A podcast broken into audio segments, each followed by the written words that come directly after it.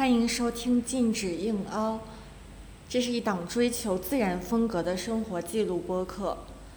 那么这个名字的来源是，我这一周一直在想，我的播客要起什么名字好呢？我想到了“小嘴巴巴”，想到叙事疗法以及其他我已经忘记的名字。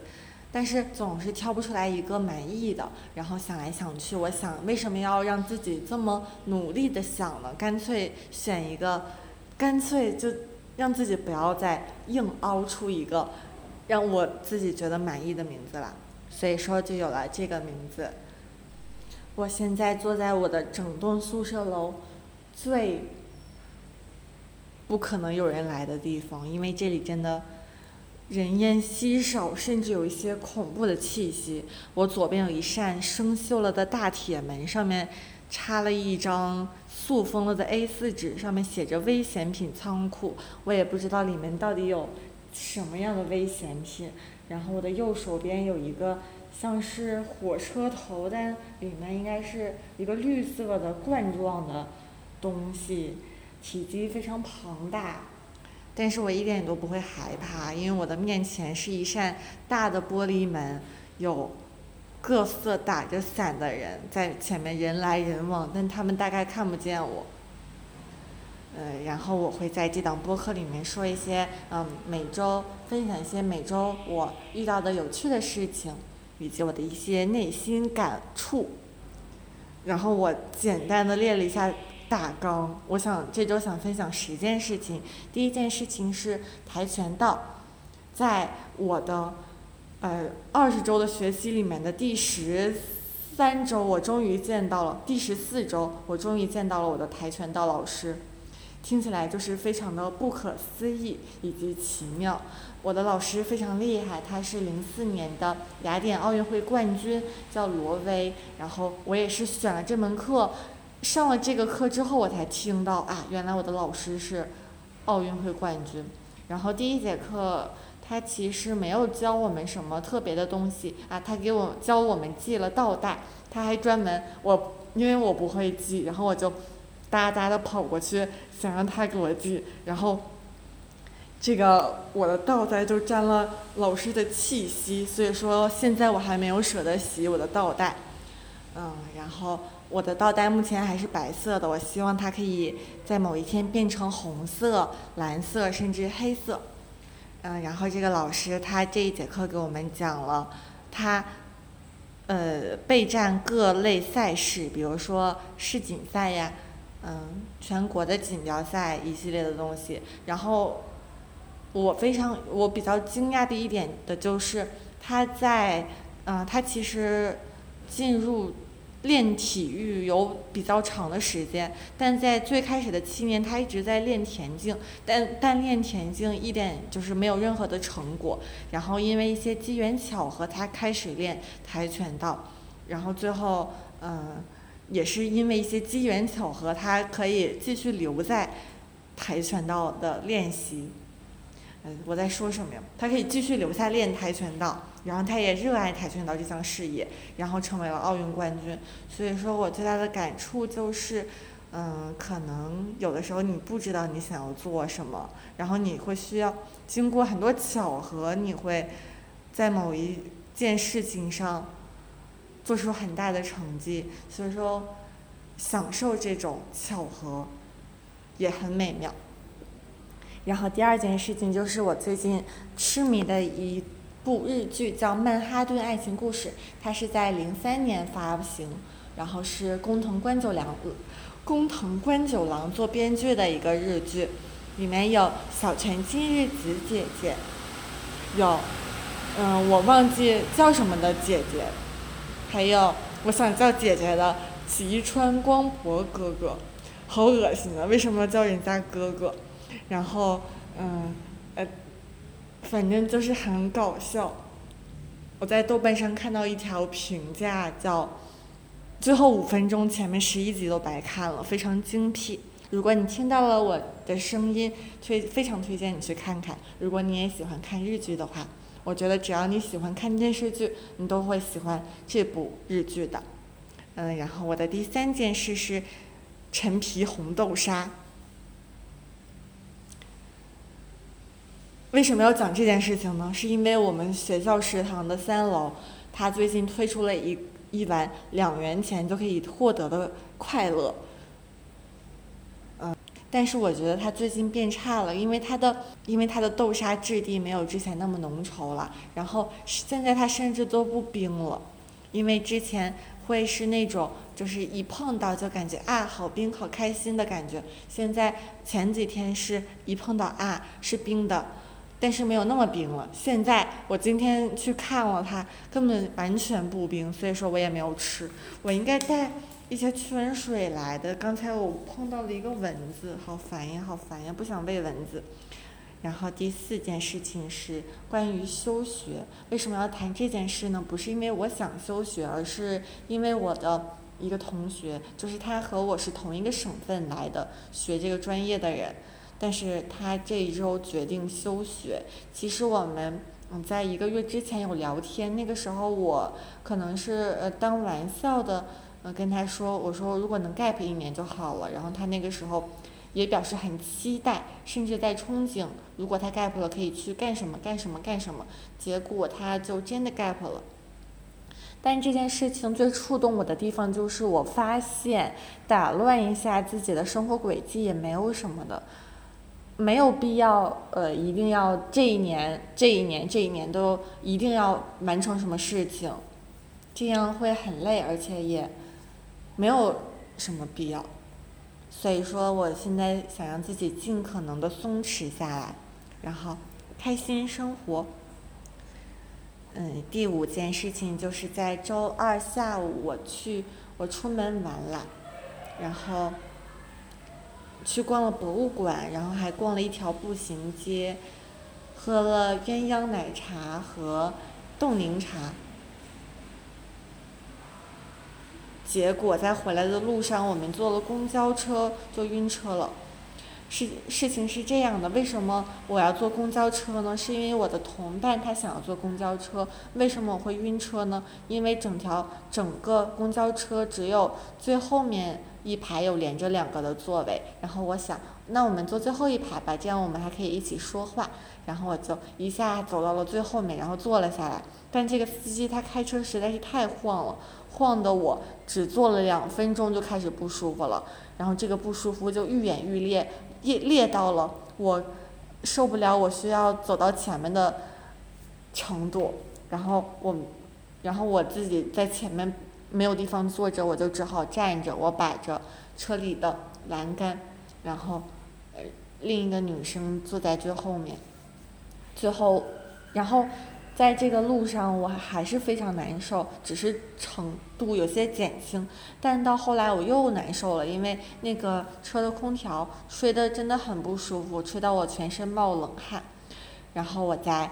嗯，我们应该下的前一站跟这个女生发消息，我说我不，我太我太难受了，我们可以在这这站下车，然后走回去吗？她说好，叹号，然后我们就在嗯最近的站下车，然后呃我蹲下缓了一会儿，然后我们慢慢的走回去了，就很难受。其实我从好久没有这么难受过了，所以以后还是不要坐公交车。第六件事情是。盒马集市的失败，最近社区团购真的很火，然后我惊讶的发现，原来盒马也涉足了这个产业，然后我就打开支付宝，快乐的挑选了几个非常便宜的水果，然后下单，等待它送到我的临近小卖店，结果因为广州最近大规模的爆发了疫情，我就没能拿到我的水果，因为。它有一块儿是封路了，所以说没有办法，没有办法那个送货。我是二十七号下单的，然后到今天他也没有送给我。嗯。然后第七件事情就是我惊讶的发现，我的身边有非常多的豆瓣用户。比如说我在某一天早上醒来，然后惊讶的发现我的宿舍群里面有人在，嗯。呃拼单拼的是什么呢？是组高，组高是什么呢？是在豆瓣零食拉踩小组被奉为组高的，就是组里最好吃的蛋糕的呃中粮香雪提拉米苏。这个提拉米苏我真的馋了非常久，我每次我经常可以在豆瓣各个小组里面看到它，但是我买不到。为什么买不到呢？是因为它不是经常有特价，然后它有特价了我也没法买，因为我根本没法一个人吃完这么多蛋糕。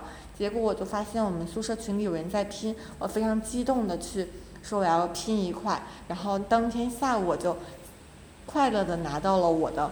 提拉米苏，我去，我拿了一个我在宜家买的盘子，然后从四楼跑到六楼，把盘子嗯敲敲门，把盘子递给他，然后他迅速的把盘子还给了我，上面多了一块提拉米苏，然后我就快乐的端着盘子回到了我的宿舍，然后用我的小勺一块一块崴着吃，很快乐，只要十一块钱。